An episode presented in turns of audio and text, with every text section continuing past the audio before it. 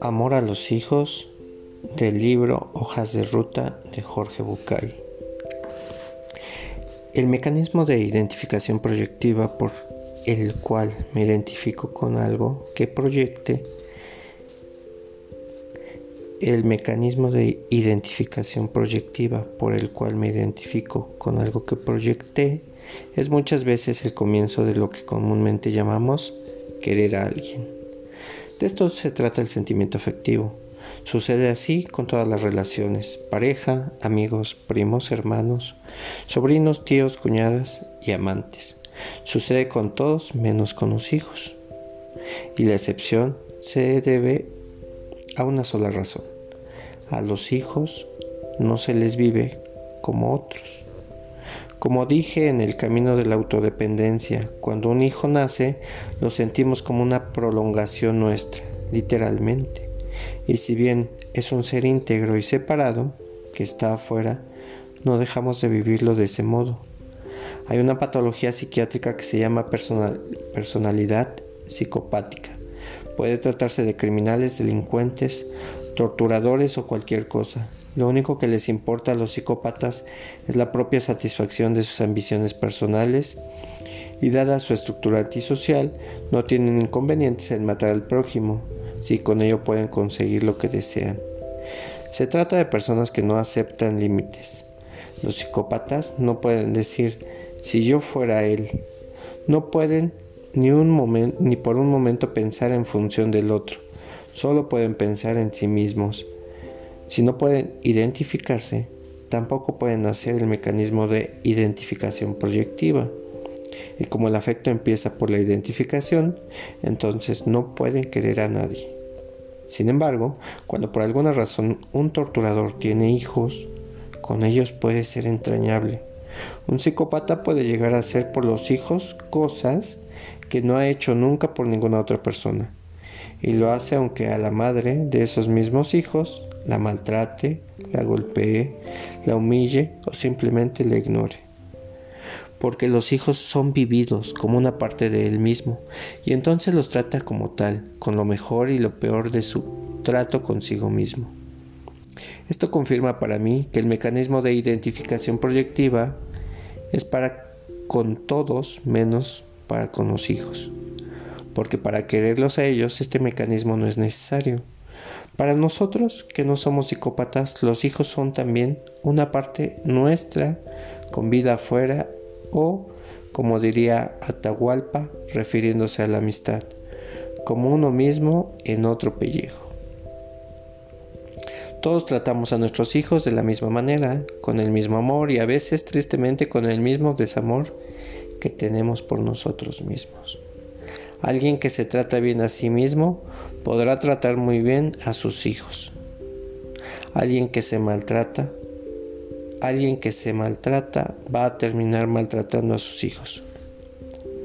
Y posiblemente alguien que viva abandonándose a sí mismo sea capaz de abandonar a un hijo. Porque no hay otra posibilidad más que hacerles a nuestros hijos lo mismo que nos hacemos a nosotros. Sin embargo, como hijos de nuestros padres, nosotros no sentimos que ellos sean una prolongación nuestra, y de hecho no lo son. Mis hijos son para mí un pedazo de vida y por eso los amo incondicionalmente, pero yo no lo soy para ellos. La sensación de pertenencia y de incondicionalidad es de los padres para con los hijos, pero de, ninguna manera de los hijos para con los padres. ¿Serán capaces los hijos de sentir esto alguna vez? Sí, por sus hijos, pero no por mí. El amor de los padres es un amor disparejo que se completa en la generación siguiente. Se trata de un caso de reciprocidad diferida o más bien, debo decir, desplazada. Devolverás en tus hijos lo que yo te di. No es ningún mérito querer a los hijos, pero para ellos pueden pero para que ellos puedan querernos van a tener que tomarse todo el trabajo. Van a tener que empezar por ver un pedazo de nosotros en el cual se pueden proyectar identificarse luego con él y transformar esa identificación en amor. Entonces nos querrán o no, dependiendo de lo que les haya pasado en ese vínculo. Estoy hablando del amor de la madre y del padre. La vivencia de la prolongación no es una cosa selectiva de la mamá, es una vivencia de la mamá y del papá. Hay mujeres que además del privilegio del embarazo, creen tener el oscuro derecho de negar a que los hombres también nos sucede esto con nuestros hijos. En una de mis charlas una señora me dijo, yo estudié que el amor de la madre por el hijo se da naturalmente y que el amor del padre por el hijo se da a través del deseo por la madre. Y siguió ante la mirada de la sala. No lo digo por mí, sino por los estudios que se han hecho. Lo que ocurre es que algunos de los primeros terapeutas eran bastante antipaternales. Yo creo que era una manera de confrontar la tradición, tradicional verticalidad de la educación escolástica. Es verdad, no, no sé qué habrá pasado con aquellos psicoanalistas y sus hijos, pero lo que me pasó a mí y lo que le pasa a la gente que yo conozco es que siente el amor por los hijos desde todos los lados, desde todos lados y más allá de la historia del amor por su madre. De lo contrario, no se entendería cómo un padre es capaz de dar la vida por un hijo y no siempre por su esposa. Algo debe pasar. A mí no me coincide. Es más, creo que si alguien quiere un hijo, a partir del amor a la esposa, algo muy complicado le está pasando en la cabeza, más allá de lo que digan los libros. Si bien es verdad que porcentualmente se ven más hijos abandonados por los padres que por las madres. Habría que ver si esto demuestra que los padres son incapaces de querer a los hijos como una prolongación propia, o si es el afecto de una ribación social, donde el lugar que se le da al padre motiva esta actitud. Si dejáramos a los padres sentir las cosas que las madres dicen sentir en exclusividad, quizás no existirían tantos papás abandonando a sus hijos.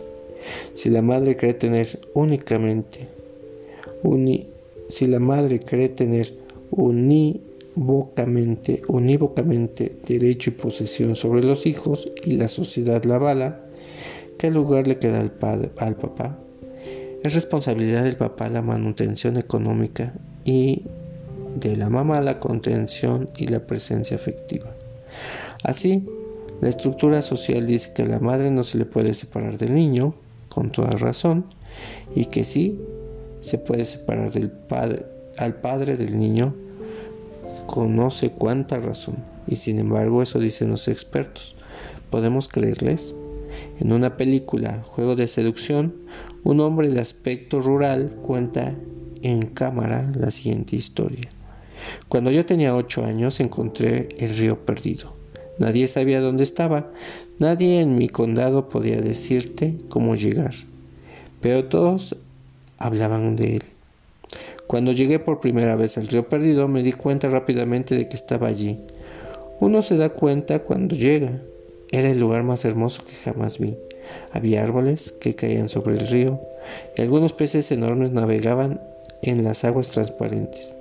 Así que me saqué la ropa y me tiré al río.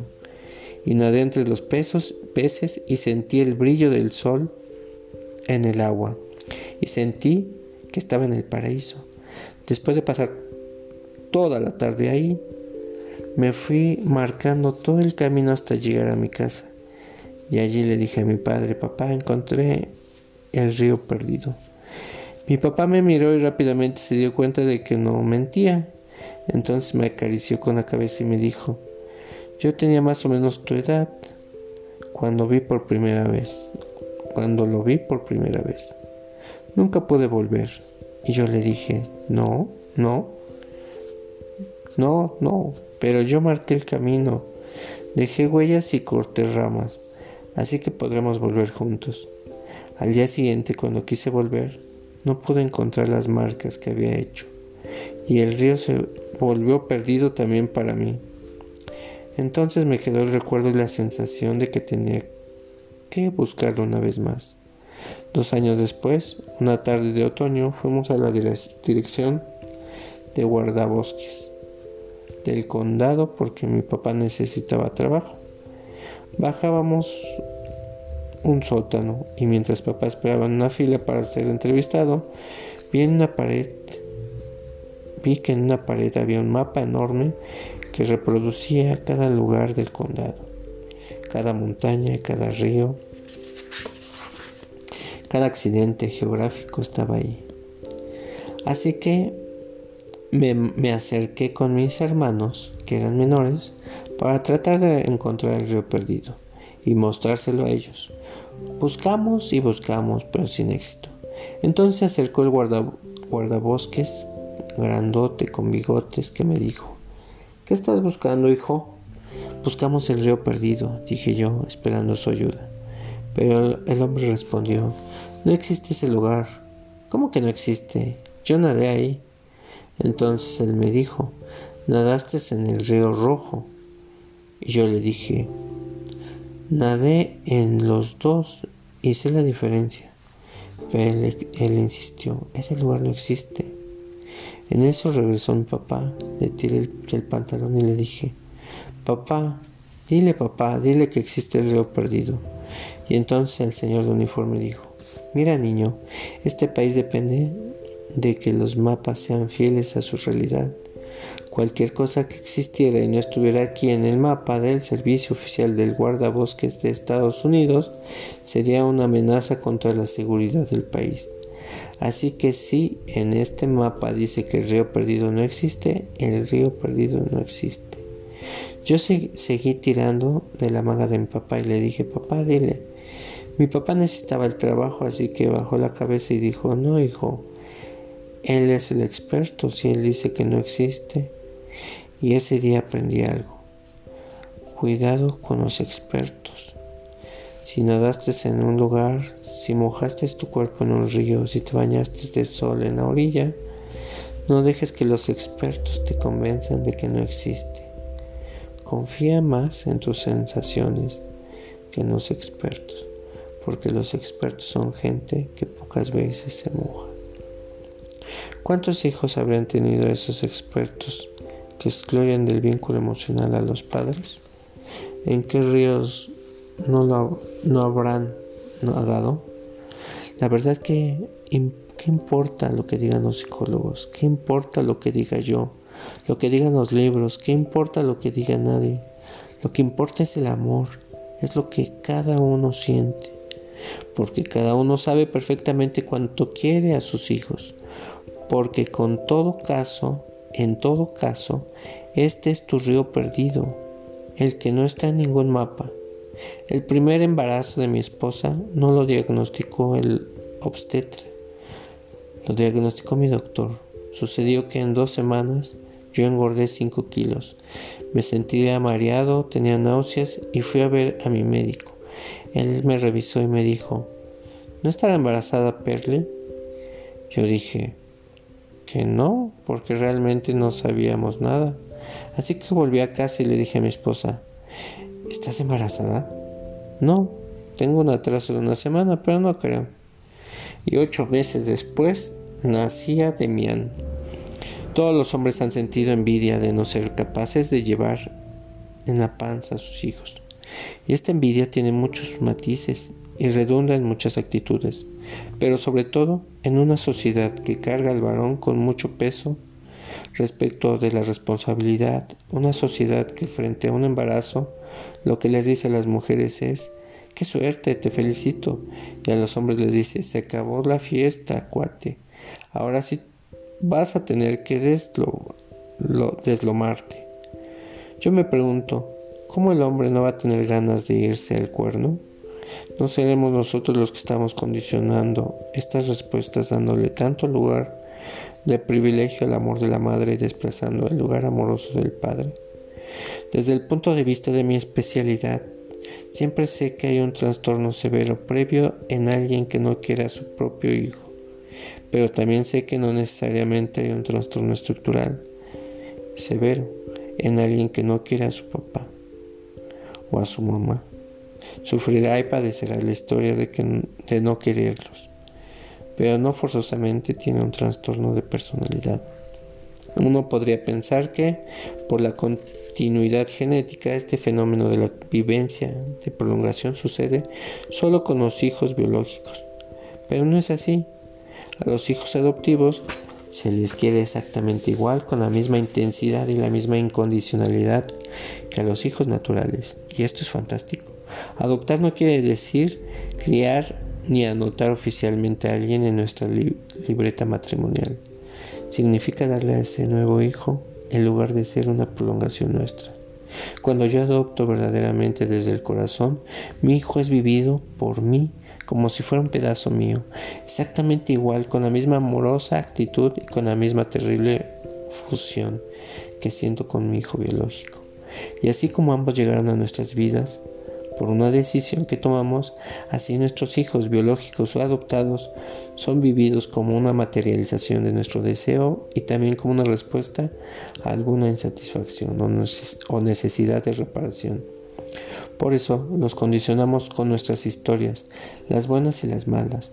Los educamos desde nuestras estructuras más sanas y también desde nuestro lado más neurótico, lo cual, como digo siempre, un poco en broma y un poco en serio.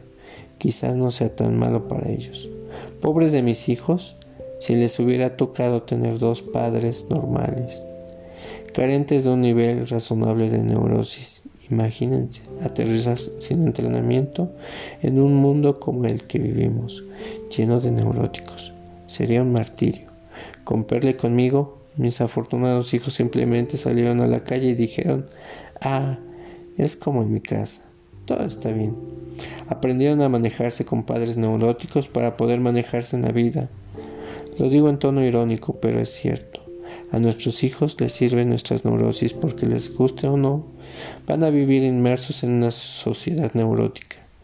Decía Eric Fromm, si a mi consultorio llegara un hombre sano, mi función sería neurotizarlo suficientemente para que pudiera vivir adaptado.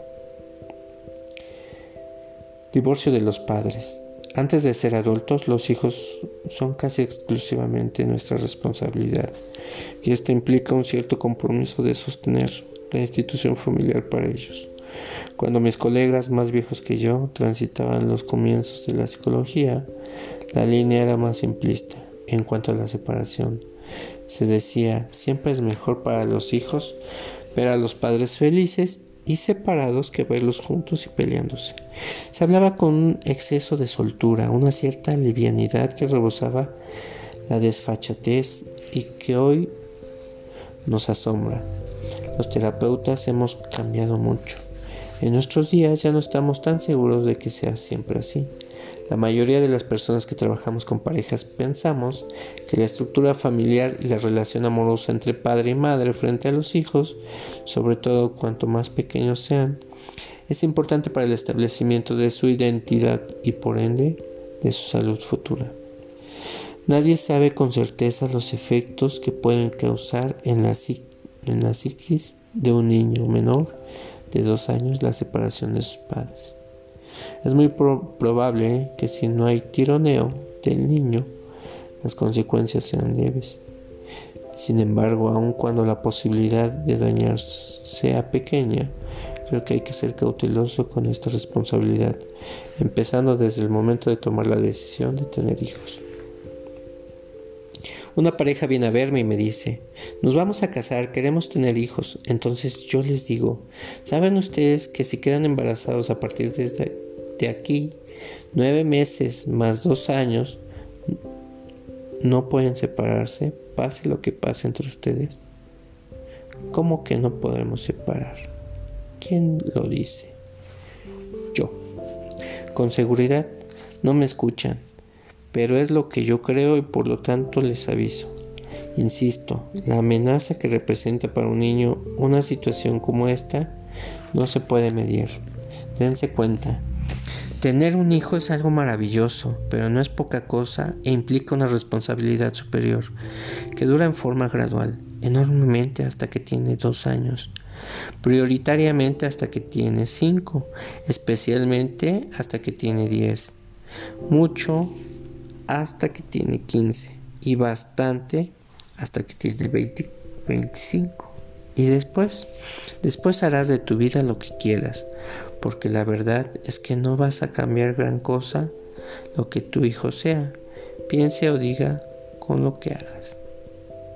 Después harás de tu vida lo que quieras, porque la verdad es que no vas a cambiar gran cosa lo que tu hijo sea, piense o diga con lo que hagas. ¿Es mejor que sigan peleándose y tirándose platos? Depende del caso, digo yo. Hay casos y casos. Si papá corre tras de mamá con un cuchillo por la casa, es mejor que se separen, no hay duda. Si no es así, habrá que pensar en cada situación.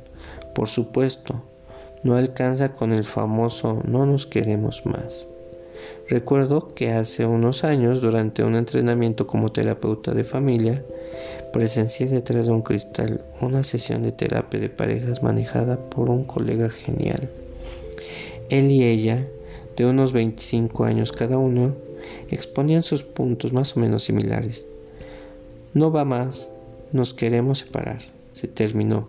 El terapeuta preguntó por la edad de los hijos y la mujer contestó, el mayor tiene tres años y la bebecita seis meses. Entonces el terapeuta sugirió que la separación podría dañar a los niños y el marido dijo, es que no somos felices. Si no son felices, dijo el colega, por bienestar deberían separarse, deben separarse. Pero me preguntó, ¿quién se va a ocupar de la infelicidad de los hijos? ¿No son felices? Aguántense, esperen un poquito, busquen la manera de convivir, sean cordiales. Lo lamento, pero hay un tema de responsabilidad para asumir. Si no querían asumirla, debieron pensarlo antes. Hoy es tarde. Quizás volver, volverá a ser el momento, pero dudo que lo sea ahora.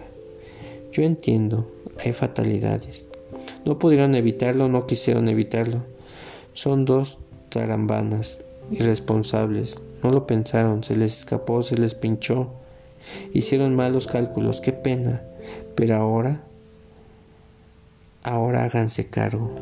Nada de lo que dicen es una excusa para permitirse dañar a los que no se pueden defender. Lo siento. Y yo estoy de acuerdo, antes de separarse hay que evaluar muy bien, sobre todo cuando los hijos son menores de dos años. Abandonar la estupidez que sostienen los que nada saben. Cuanto antes mejor, no creo.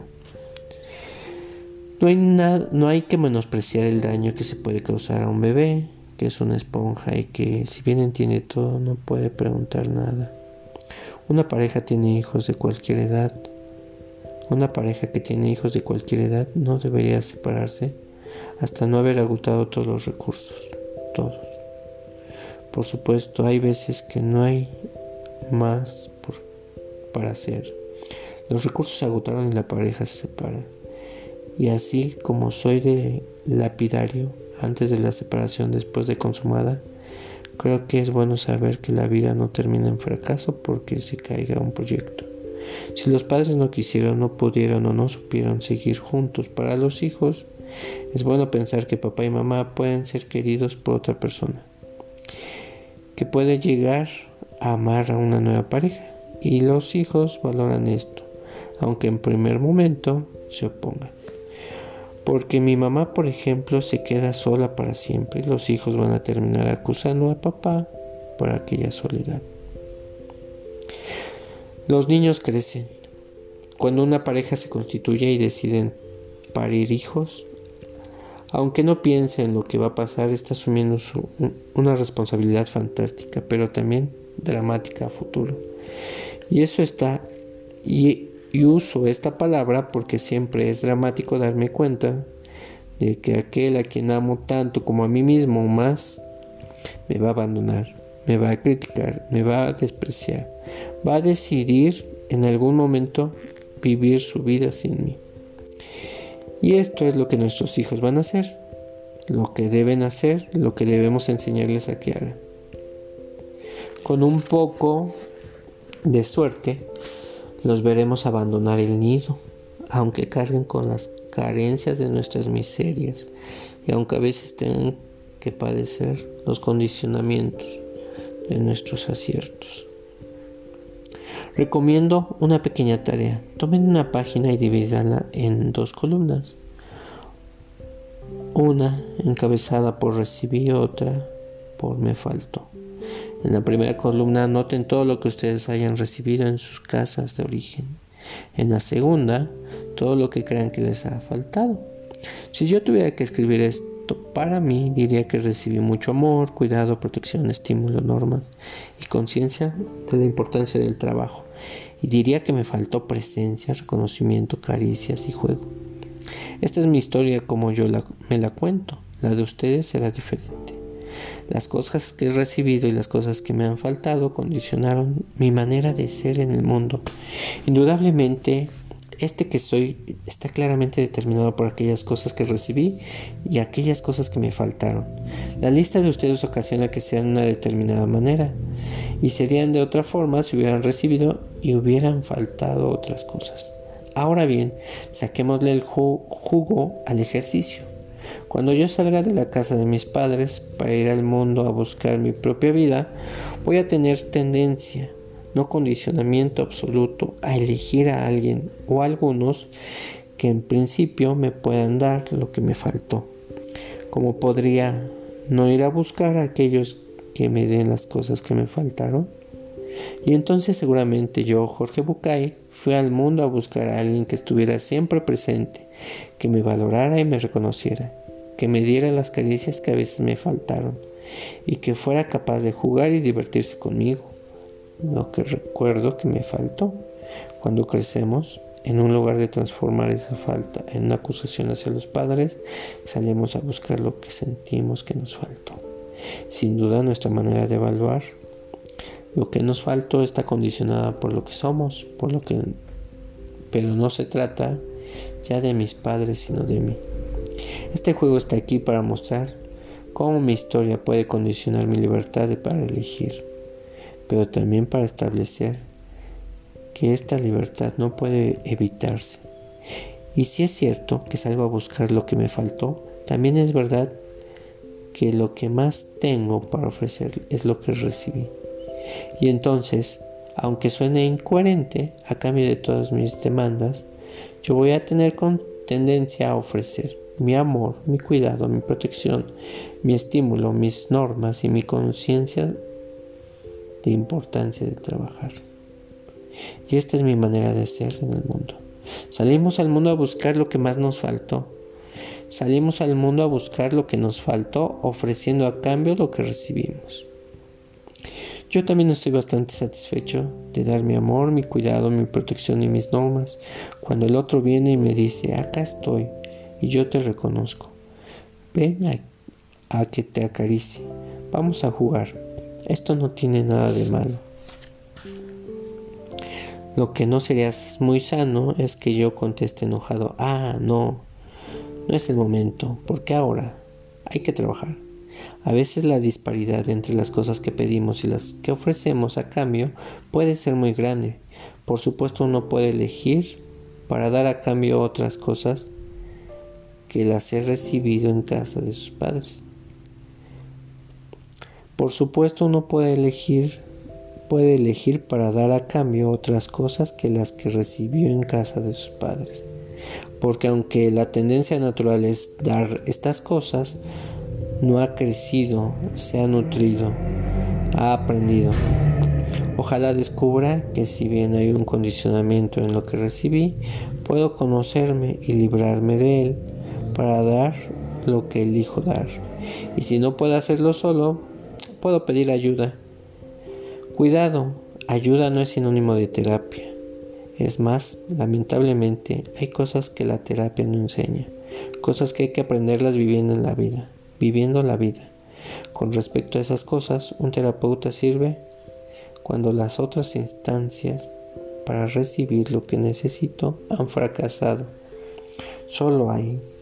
Y pensé, y pese a lo que, a lo que ustedes crean, la mayor parte de mis colegas está de acuerdo con esto y asume con vocación y responsabilidad el papel reparador o de sustituto que el paciente necesita. Creo que cuando uno no ha recibido en la casa de los padres estas cosas que le han faltado, las va a buscar afuera. Y si uno busca en realidad siempre encuentra. Y, y la verdad es que la única posibilidad de que alguien reciba algo de su terapia es que se vincule humanamente con el terapeuta. No pasa por, una técnica, sino por el vínculo sano entre ellos. Una vez en un grupo terapéutico, una mujer que estaba muy afectada y muy dolida en una situación personal muy complicada hizo el ejercicio delante del grupo. Pensó mucho, pensó mucho tiempo y dijo, ¿qué recibí? Y anotó nada y agregó, por lo tanto me faltó todo. Cuando hice la devolución, tuvo que darse cuenta de que ella vivía en el mundo exigiendo todo, a cambio de lo cual no, no daba nada, exigiendo todo a cambio de lo cual no daba nada. Y por supuesto que no encontraba lo que necesitaba, y por supuesto que lloraba todo el tiempo sus creencias y su soledad. Y por supuesto que se quejaba de la injusticia, de que nadie le quisiera dar lo que ella necesitaba, porque estaba puesta en este lugar. Buscaba a alguien que le diera todo a cambio de nada. La vida es una transacción, dar y recibir son dos caras de la misma moneda. Si la moneda tiene una sola cara es falsa, cualquiera que sea la cara que falte. Es de todas formas dramático que alguien no quiera recibir nada a cambio de darlo todo.